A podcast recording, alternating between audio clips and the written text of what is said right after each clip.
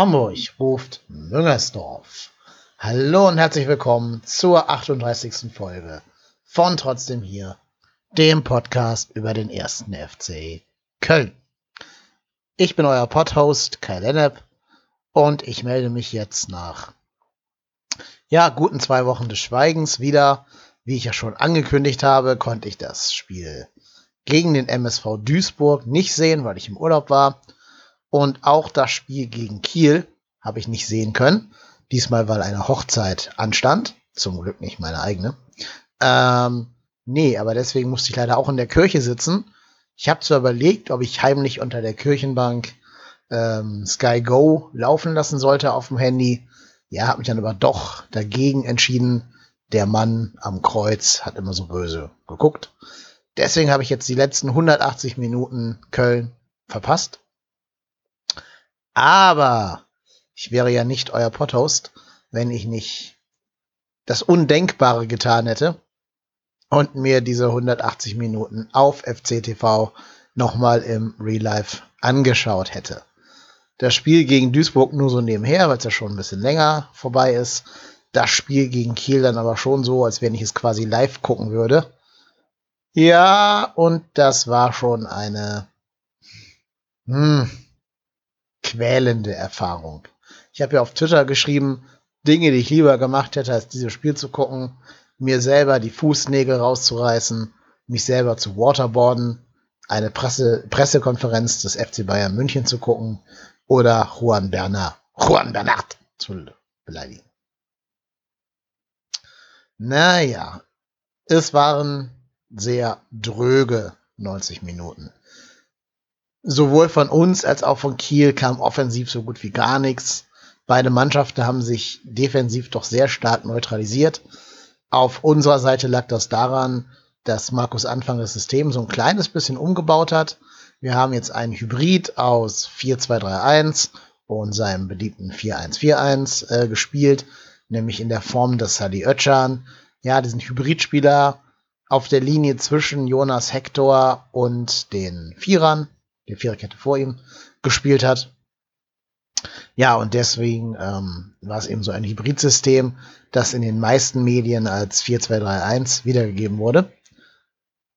Und zudem, wenn man sich mal die Heatmaps anguckt, hat äh, Dominik Drexler auch sehr, sehr viel nach hinten gearbeitet und war von seiner Heatmap her eher Mittelfeldspieler im defensiven Teil, also im Sechserraum, als im Achter oder äh, auf dem linken Flügel.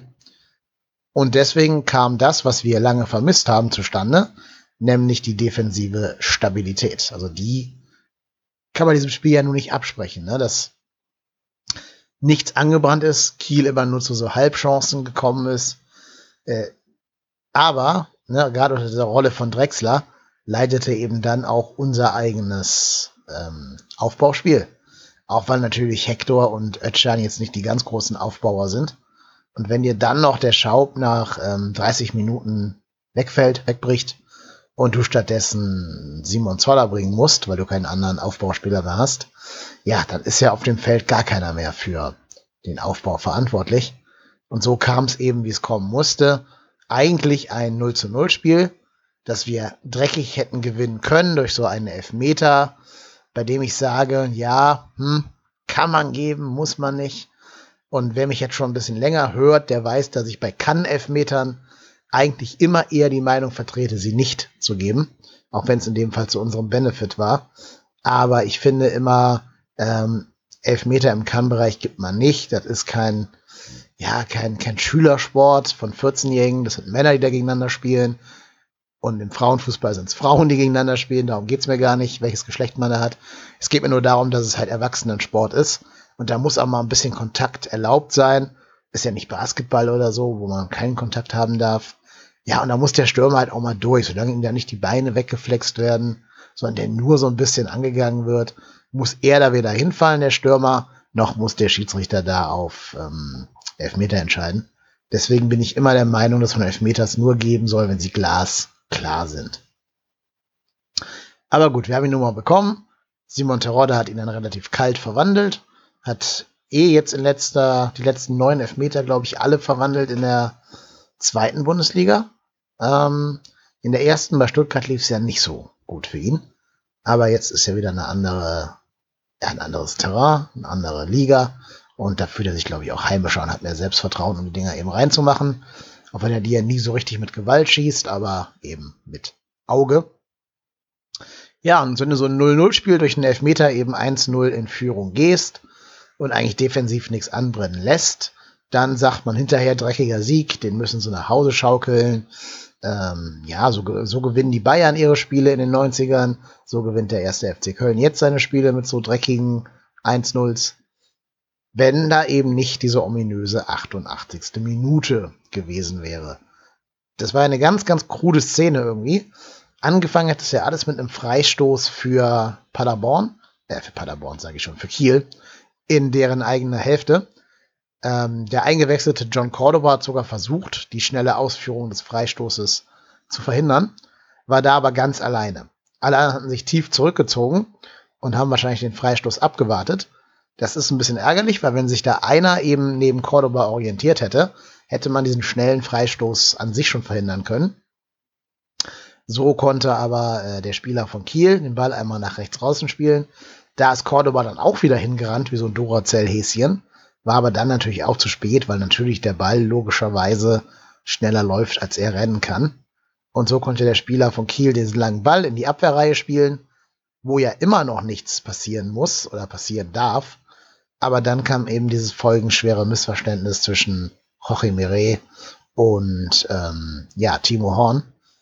Ich glaube sogar, das Missverständnis war gar nicht, nimm du ihn, ich hab ihn sicher, ich glaube einfach, der Mire hat diesen anderen Spieler, der von, von äh, Kiel da vorne rumliegt, den anderen Stürmer, gesehen gehabt und hat gar nicht gemerkt, dass da in seinem Rücken noch ein zweiter Kieler angerannt kam und an den Ball kommen würde.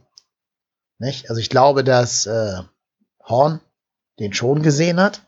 Der war ja nur nicht, äh, nicht unsichtbar für ihn, dass da eben der, der Marshall angerannt kommt. Aber ich weiß ja nicht genau, ob das vielleicht ein Kommunikationsproblem war. Also vielleicht hat ja Timo irgendwas gerufen, was Mireille vielleicht auch nicht verstanden hat. Der spricht ja noch nicht, noch nicht so gut Deutsch nach anderthalb Jahren jetzt hier in, in der Domstadt. Ähm, ja, oder ob Timo einfach gar nichts gerufen hat. Ich weiß es nicht genau. Auf jeden Fall sah das alles sehr unkoordiniert aus. Und mit deren einziger so richtiger Torchance hat dann Kiel auch das 1-1 gemacht. Ja, und dann war es auch zu spät für uns nochmal sich irgendwie aufzubäumen weil ja, 88. Minute, äh, danach machst du auch nicht mehr viel dann. Es war leider ein sehr typisches Gegentor für, für diese Saison. Solche, ja, sich selbst eingeschenkten Gegentore haben wir schon ganz viele gesehen. Nicht zuletzt gegen Duisburg, wo wir uns das Ding sogar wirklich wortwörtlich selber reingehauen haben, in Form von Matze Bader. Ähm, ja, das muss natürlich auch nicht machen, ne? Also, der war ja schon fast artistisch selbst reingemacht da gegen Duisburg, dieses Eigentor. Und solche Tore gab es eben zuhauf diese Saison. Du sagst, eigentlich passiert da nichts, eigentlich ist der Gegner Mucksmäuschen tot, aber dann passt irgendwer nicht auf, irgendwer spielt so ein bisschen Larifari, ja, und dann steht es plötzlich 1-1. Das war zum Beispiel im zweiten Spiel der Saison gegen Union Berlin auch schon so. Ja, da haben wir auch schon uns eigentlich sicher gefühlt, schon als sicherer Sieger gefühlt. Und dann pennen da wieder ein paar Spieler und zack, bumm, Tor. Das sind für mich auch keine systemischen Dinge, denn eigentlich defensiv hat das Anfangssystem ja sogar gegriffen, jetzt gegen, ähm, gegen Kiel. Und auch die Systemumstellung hat ja was gebracht in Sachen Defensivstabilität. Offensiv, ja, hat uns halt der liebe Gott geholfen oder in dem Fall der, der Schiedsrichter. Aber Kiel an sich war ja komplett tot offensiv. Die konnten ja gar nichts. Wenn du denen dann ein Tor schenkst, ja, dann hast du es irgendwie auch nicht verdient, dass du dieser Liga da vorne wegziehst. Dann bist du zwar immer noch Tor, äh, äh, Spitzenreiter der Liga, aber eben nur mit einem dünnen Vorsprung. Und Mannschaften dahinter punkten ja nun auch nicht regelmäßig. Ne? Also da ist ja St. Pauli fast noch der, der solideste Punkter von den Leuten hinter uns. Aber auch der HSV tut sich schwer mit dem Tore schießen. Ja, Gräuter Fürth hat auch immer wieder mal ein Punktverlustspiel drin. Und insofern ähm, bist du eben dann noch Spitzenreiter. Und der Schnitt ist ja auch besser, als die aktuelle Stimmung am Geisbockheim gerade vermuten lässt. Na, wenn man sich so die, die allgemeine Gemengelage, die allgemeine Stimmung anhört, habe mir das Gefühl, dass wir irgendwie auf Platz fünf oder sechs stünden und ähm, die Aufstiegsplätze schon zwei, drei Punkte weg sein. Aber in Wahrheit sind wir Tabellenerster mit zwei Punkten je Spiel. Also mit 20 Punkten nach 10 Spielen. Einer wirklich guten Offensive bislang. Wenn man jetzt mal das Kiel-Spiel ein bisschen ausklammert. Ähm, ja, und eben einer an sich recht soliden Defensivleistung. Das Problem ist halt nur, dass wir irgendwie anscheinend den Anspruch haben, diese Liga nicht nur punktetechnisch zu dominieren, sondern auch spielerisch. Ja, dass wir da hingehen, jeweils ein Offensivfeuerwerk zeigen, nach hinten nichts zulassen und äh, dann eben die Liga da mit 30 Punkten anführen statt mit 20. Ja, und das ist einfach auch eine unrealistische Erwartungshaltung. Weder an die Mannschaft, von der ja auch so viele Spieler die zweite Liga gar nicht kennen. Ne? Also wir haben da ja nur einen Zichos drin, der eine Zweitligasaison auf dem Buckel hat. Drexler das gleiche. Und sonst ganz viele Spieler, die vielleicht mal ja, am Anfang der Karriere kurz in der zweiten gespielt haben, sich selber aber eher entweder als Bundesligaspieler wähnen oder noch sehr, sehr jung sind und ähm, erst neu in die Liga reinfinden müssen, wie zum Beispiel Schaub oder auch Hauptmann oder Bader, die vielleicht schon mal in der zweiten Liga gespielt haben, aber eben wegen ihres Alters alleine noch nicht die große Erfahrung haben können. Plus, was natürlich auch dazu kommt, das soll jetzt keine Entschuldigung sein, aber das muss man schon berücksichtigen. Es sind auch super viele Stützen einfach nicht verfügbar gewesen. Na, jetzt gegen Kiel konnten weder Lasse Sobich noch Christian Clemens mit seiner überragenden Torbeteiligungsquote in den ersten paar Spielen äh, noch Höger noch Risse spielen. Und das sind natürlich, ja, Koschiela war auch nicht dabei, genau. Und das sind natürlich ähm, Ausfälle, A, könnte die keine andere Zweitligamannschaft kompensieren, wenn da fünf vermeintliche Stammspieler wegfallen. Und B, kann auch der erste FC Köln das nicht ohne weiteres wegstecken. Also, gerade ein Hauptmann ist halt vielleicht noch nicht so weit, über 90 Minuten da irgendwie der Takt- und Impulsgeber und Verbindungsspieler auf der 10 zu sein. Das hat man ja auch gesehen jetzt gegen Kiel. So dass da einfach durch den Wegfall von Sobich respektive Höger äh, eine Menge Qualität verloren geht. Und ein Meret ist eben auch noch ein junger Mann, der sichtbar auch noch mit dieser Liga fremdelt und einfach nach meinem Empfinden mehr spielentscheidende Fehler drin hat als Sobich. Ne, Sobich ist jetzt auch nicht spiel, äh, fehlerfrei. Da haben wir ja auch schon Spiele gesehen, wo er ein Tor verschuldet hat, ein Gegentor. Ne, ganz bezeichnend in dem verlorenen Spiel gegen Paderborn. Aber insgesamt finde ich ihn dann doch noch solider und stabilisierender als ein Jorge Mire, der eben doch dazu neigt, in seinem Spiel immer diesen einen groben Schnitzer drin zu haben, der Punkte kosten kann. Nichtsdestotrotz ist er eben jung und du kannst diese Spieler auch nur aufbauen, wenn du ihnen Spielpraxis gibst. Ne? Also wir alle wissen noch, dass zum Beispiel ein Jerome Boateng in seinen jungen Jahren immer so ein bisschen als Bruder Leichtfuß galt und sich dann halt eben erst durch konstante Spielen zur Weltklasse entwickelt hat. Und dass der jetzt eben schon ein bisschen über den Zenit ist, darf ich nicht drüber hinwegtäuschen, dass der eine Zeit lang für mich der beste Innenverteidiger der ganzen Welt war. Ja, ne? Also so um 2014 herum. Da hat der ja alles weggeklotzt. Und deswegen sollte man Abwehrspieler, ja, so weh das auch tun mag in dem einzelnen Spiel, aber trotzdem die Chance geben, dass sie aus ihren Fehlern eben lernen können. Wer aber, glaube ich, von der Verletzung von Sobi schon profitieren wird, ist Freddy Sörensen. Der war jetzt zum ersten Mal im Kader. Aber ich glaube, sobald der Gegner mit einem großgewachsenen Stürmer äh, auflaufen wird, wird wahrscheinlich eher die Stunde von Sörensen schlagen als von Mire.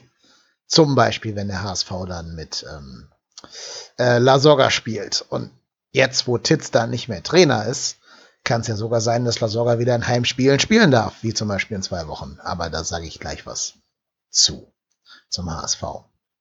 Naja, ähm, wie gesagt, ne, Mire ein großer Gewinner von dem Verletzungspech von Lasse Sobich.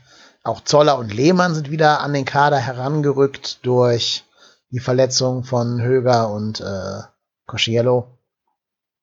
Auch wenn gerade Zoller eben keine Eigenwerbung für sich betreiben konnte. Ich weiß noch nicht, ob der wirklich ein guter Flankenspieler ist. Der ist zwar schnell oder war das zumindest mal, aber vielleicht wäre er doch besser in so einer Halbstürmerposition, wo er kontern kann. und nicht als irgendwie spielmachender Spieler. Da wäre tatsächlich Risse eine wertvollere Option, aber auch der war ja noch nie so richtig fit diese Saison, jedenfalls wirkte er nie so. Und insofern bin ich mal gespannt, ob die Physios und die, das generelle Trainerteam Marcel Risse irgendwie mal wettkampffähig bekommen werden im Laufe der Saison. Naja, ich bin gespannt. Ähm, wir hören ja jetzt, dass Cocciello trotz Schulterverletzung wieder im Training, ins Training zurückkehren soll. Was mich doch ein bisschen wundert, weil es klingt jetzt für mich als, äh, als medizinischer Laie, der ich bin, nach einer sehr gefährlichen Aktion. Gerade in so einem Kontaktsport wie Fußball.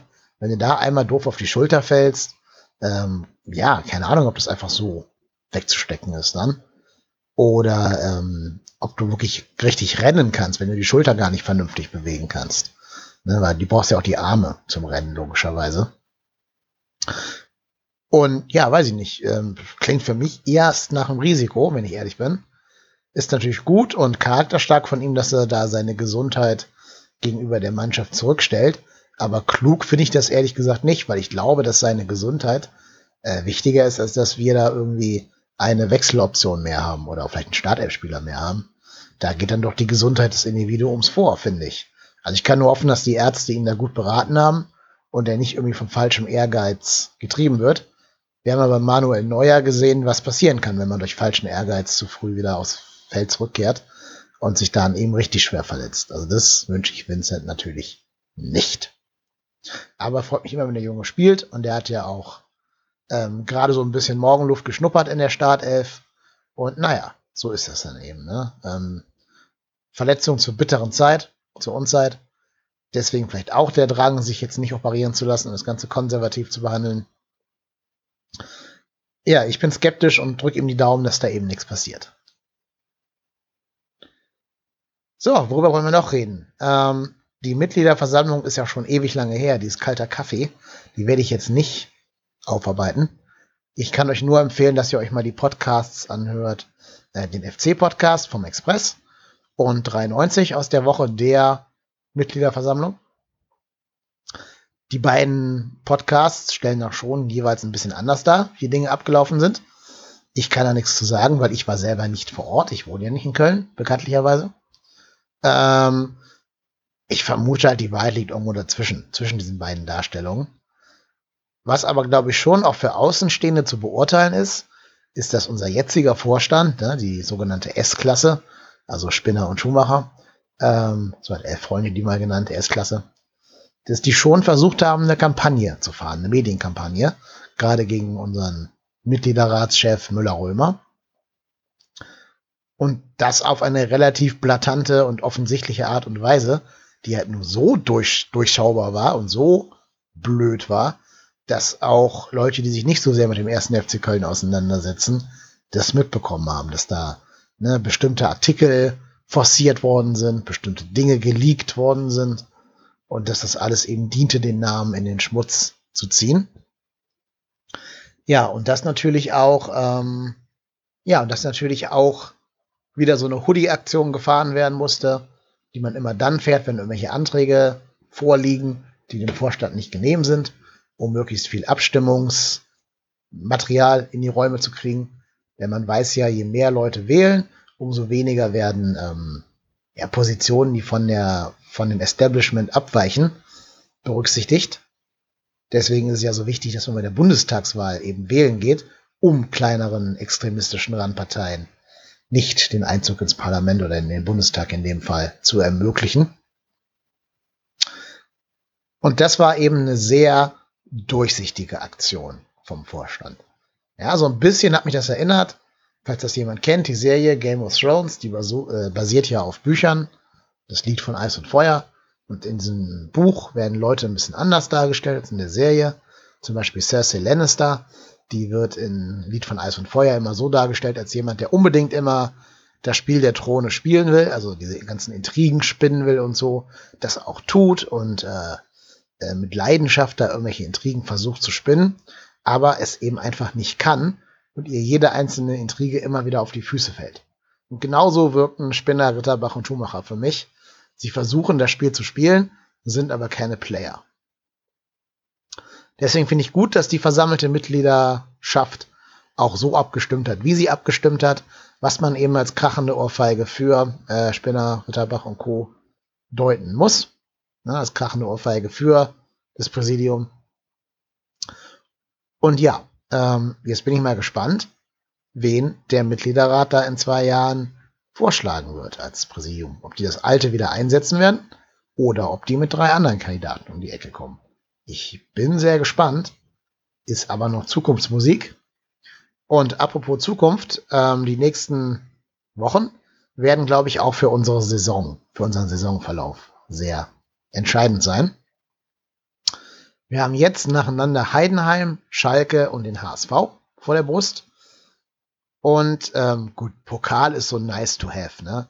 Klar, ich weiß, Schalke hat gerade wieder mal Krise und Tedesco wackelt und was nicht alles.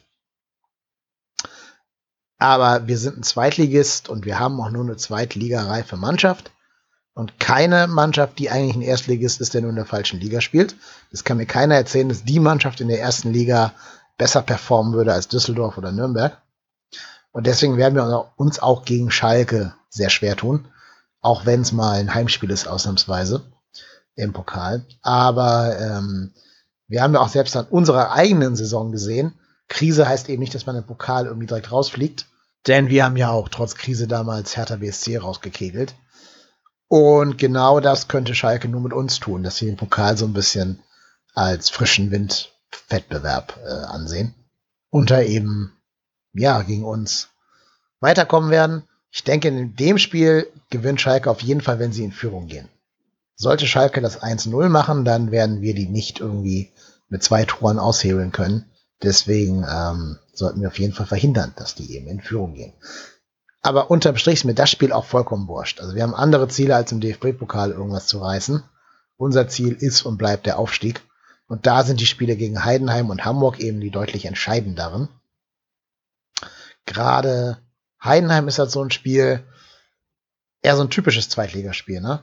Also du musst ja zu Hause gegen die ran. Und das ist bei uns ja immer eher negativ, denn wir haben ja eine bessere Auswärtsbilanz als eine bessere Heimbilanz. Äh, zum Glück hat Heidenheim auch keine sehr gute Auswärtsbilanz. Aber, also wenn Heidenheim jetzt eher so nach dunkler zweiter Liga klingt, die sind ja gar nicht schlecht. Die sind ja Sechster, die ähm, sind, glaube ich, nur fünf Punkte hinter uns, also im Endeffekt nur zwei Spiele hinter uns. Die könnten uns an zwei Spieltagen überholt haben. Bereits im nächsten Spiel könnten die schon bis auf zwei Punkte an uns heran robben.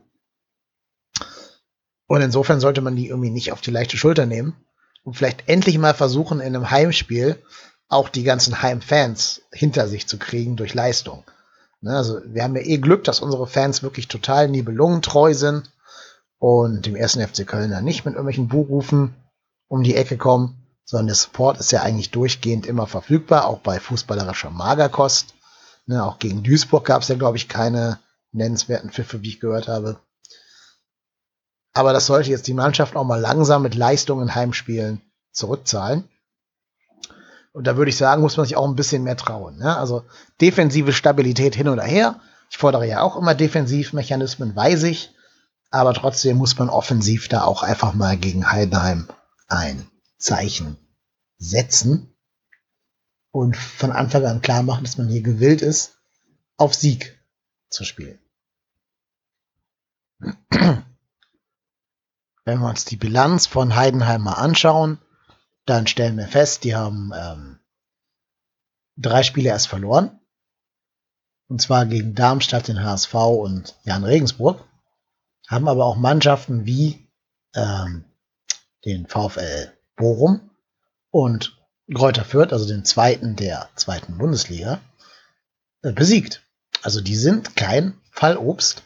Und ich glaube, jeder im Verein täte gut daran, die auch nicht als Fallobst wahrzunehmen, sondern die Aufgabe eben seriös, aber mutig anzugehen. Ja, und mehr Mut wird da auch gefragt sein, damit wir nicht irgendwann in diese Muster verfallen wie im HSV, wo es ja auch zwischendurch mal offensiv besser lief, die sich aber dann tatsächlich auf ähm, die Defensive beschränkt haben und nach vorne gar nichts mehr zustande gebracht haben.